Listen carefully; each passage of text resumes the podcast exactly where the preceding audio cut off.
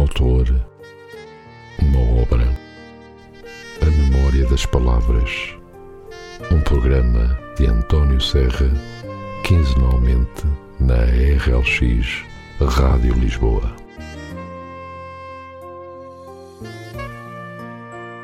Ora, muito bom dia e sejam bem-vindos a mais um programa, A Memória das Palavras.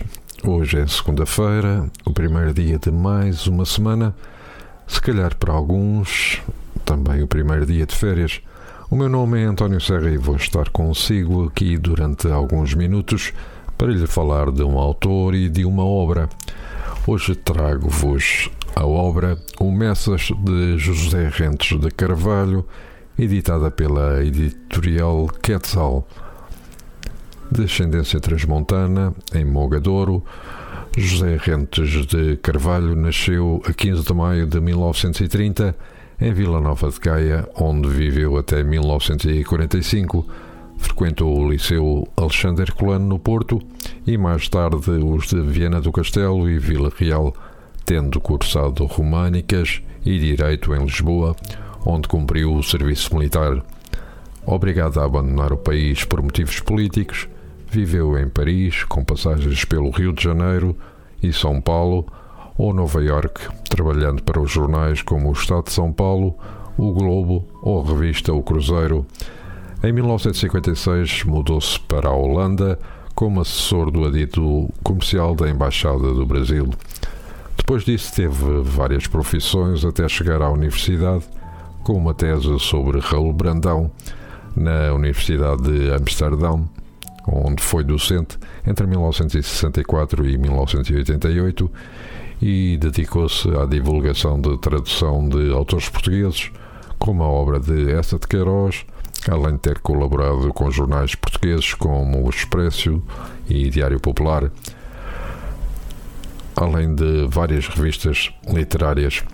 O seu primeiro romance é Montedor, de 1968, a que se seguiram na ficção O Rebate, A Sétima Onda, La Coca, Ernestida, considerado o seu melhor livro, A Amante Holandesa, Os Lindos Braços da Júlia da Farmácia, Mentiras e Diamantes, ou Messas, mas também livros de memórias e crónica, como Tempo Contado, Grande Prémio de Literatura Biográfica da Associação Portuguesa de Escritores em 2012, Mazagran, Grande Prémio da Crónica da Associação Portuguesa de Escritores em 2013, ou Pó Cinza e Recordações.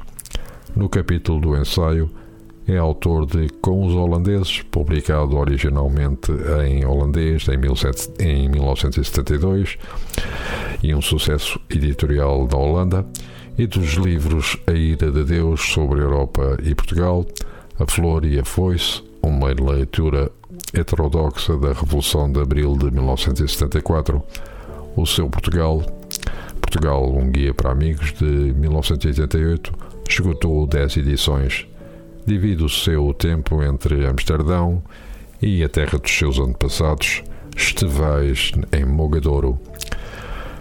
Do livro uma história da violência em que a progressiva definição dos contornos da memória trará novas e dolorosas verdades. Romance inédito, nele se conta a história de António Roque, homem atormentado, possesso do demónio de funestas memórias. As imagens do passado, que regularmente se apoderam dele, transformam num monstro capaz dos piores atos no entanto, a obscura história da irmã e do homem abastado que se servia dela e que, apesar de morto, continua a instigar-lhe um ódio devastador, não é exatamente como ele pensa que se lembra. Depois de anos emigrado na Alemanha, o Messas regressa à sua aldeia de origem.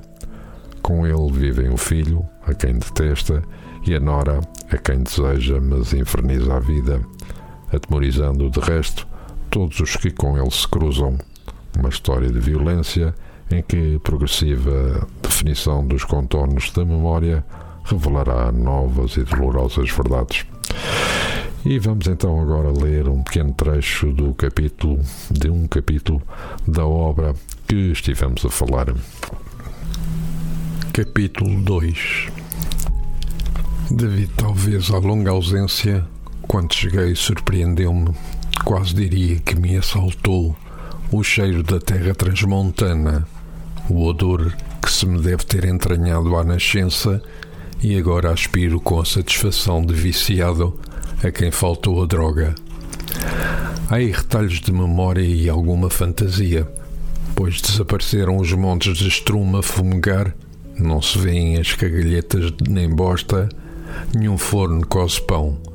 Todavia, sem que o chame, esses cheiros antigos vêm de mistura com os de resina e terra seca, dos eucaliptos, das encostas que são mares de esteva, giesta, urze e rosmaninho. Para mim continua no ar o relento de terra lavrada, do fumo acre da lenha a arder, mosto, figos, maçãs podres, bedum, o calor cheiroso das vinhas ao fim da tarde, o das pedras torradas pelo sol de agosto. Ontem, ao rever o lugarejo onde nasci, desabitado há vidas, e que dentro em pouco se afundará na albufeira da barragem do sabor, mais do que serem vivas as recordações, todas as que me chegaram, acompanhadas de cheiro, o de pólvora na roupa do meu pai, do soro do leite nas mãos da feliz Bela, fazer queijo, do sabão de potassa, das chouriças a defumar. Há muito que tudo ali é abandono. Fim em parte nenhuma. Vi, nem poderia ver, candeeiros de petróleo ou lampiões de azeite, botas encebadas, feno, a palha úmida, a urze repisada do mijo das bestas para fazer estrume, mas a cada porta de casebre, nos muros arruinados, no que ainda está em pé do que foi a nossa casa, por toda a parte me acompanhou, penetrante, a memória desses cheiros, como se por instantes fosse devolvida por parte de mim, que há muito cientemente descartei. A história alheia pode ser agradável leitura. A leitura da minha só mudou quando como agora as circunstâncias obrigam, pois me fazem encarar o que prefiro esquecer e leva juízos que sei de antemão apenas serve para tornarem mais espessos a carapaça com que me guardo dos outros. Não é caso de que me vá largar em confidências ou detalhes, pois nem os factos são sempre como se contam ou o que parecem, e dentro da família, nas relações que mantemos, o que sentimos e mostramos ou não, as palavras que nos saem da boca, tudo é sujeito a incompreensíveis mudanças. A realidade de hoje vemos-la amanhã como tonta fantasia. Mostra-se de pechisbeck o que pareceu genuíno. Talvez parte da tragédia da vida se deva a que nenhum artista igual ao tempo no mudar de ângulos e perspectivas, no fundir dos coloridos, Nenhum como ele nos leva por tão enganosos bastidores ou cria máscaras de perfeição igual. Foi surpresa encontrar o Messas no café, e sorte que ele tenha passado sem me reconhecer, pois não parecia em maré de ouvir, nem eu decidi ainda qual a ponta por onde hei de pegar para resolver o que a ambos diz respeito, mas já só a ele afeta. A mim, passado o choque, sobrou-me tempo para atingir uma quase indiferença.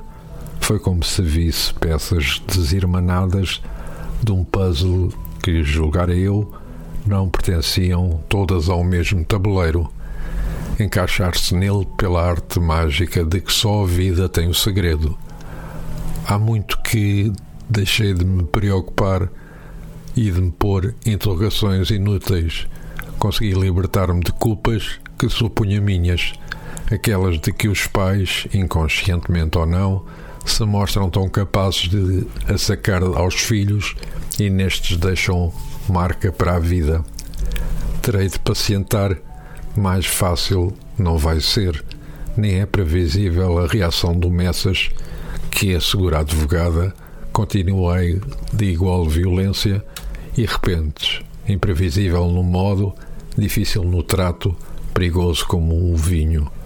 Fora a da pobreza em que se criou, razões que todos temos para que nos falte a paz e a ele, por certo, irão sobrar, pelo que já umas quantas vezes perguntei se não será melhor arranjar maneira de que, sem saber de onde lhe vem, receba o que lhe devo dar e ir sossegadamente embora sem me dar a conhecer. E assim chegamos ao fim de mais uma pequena leitura de uma obra que escolhemos, desta vez José Rentes de Carvalho. E antes de nos despedirmos, vamos ouvir um tema musical interpretado pelos Quatro e Meia com o título Meu Amigo, que saudades de te ver.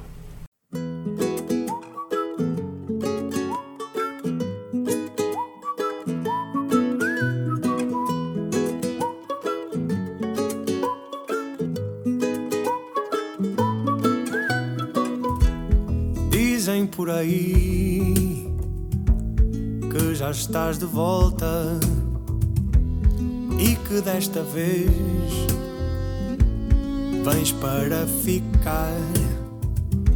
E eu recordo bem, era tua bola que era habitual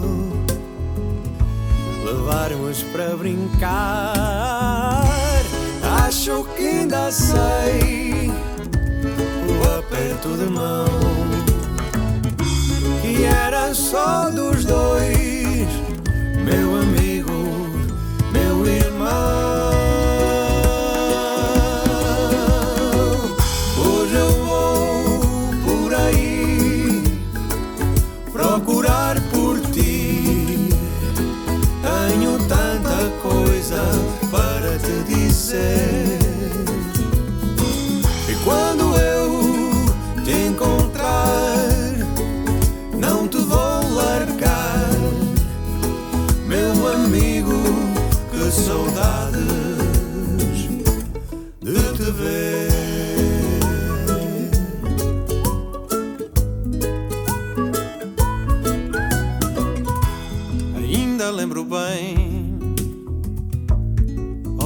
escondias e que nunca querias ser tu a contar. Construímos casas, fizemos corridas, brincamos na rua até a hora do jantar. Acho que ainda sei o aperto de mão que era só dos dois,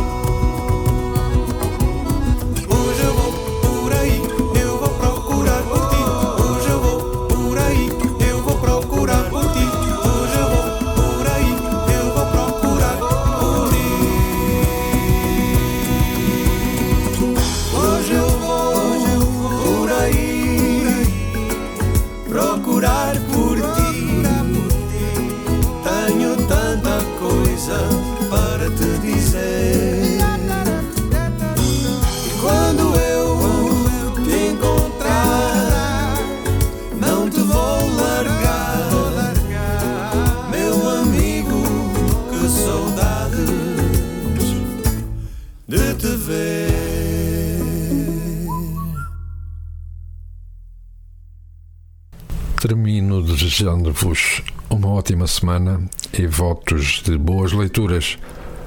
Daqui a 15 dias estaremos de regresso. Até lá, fiquem bem.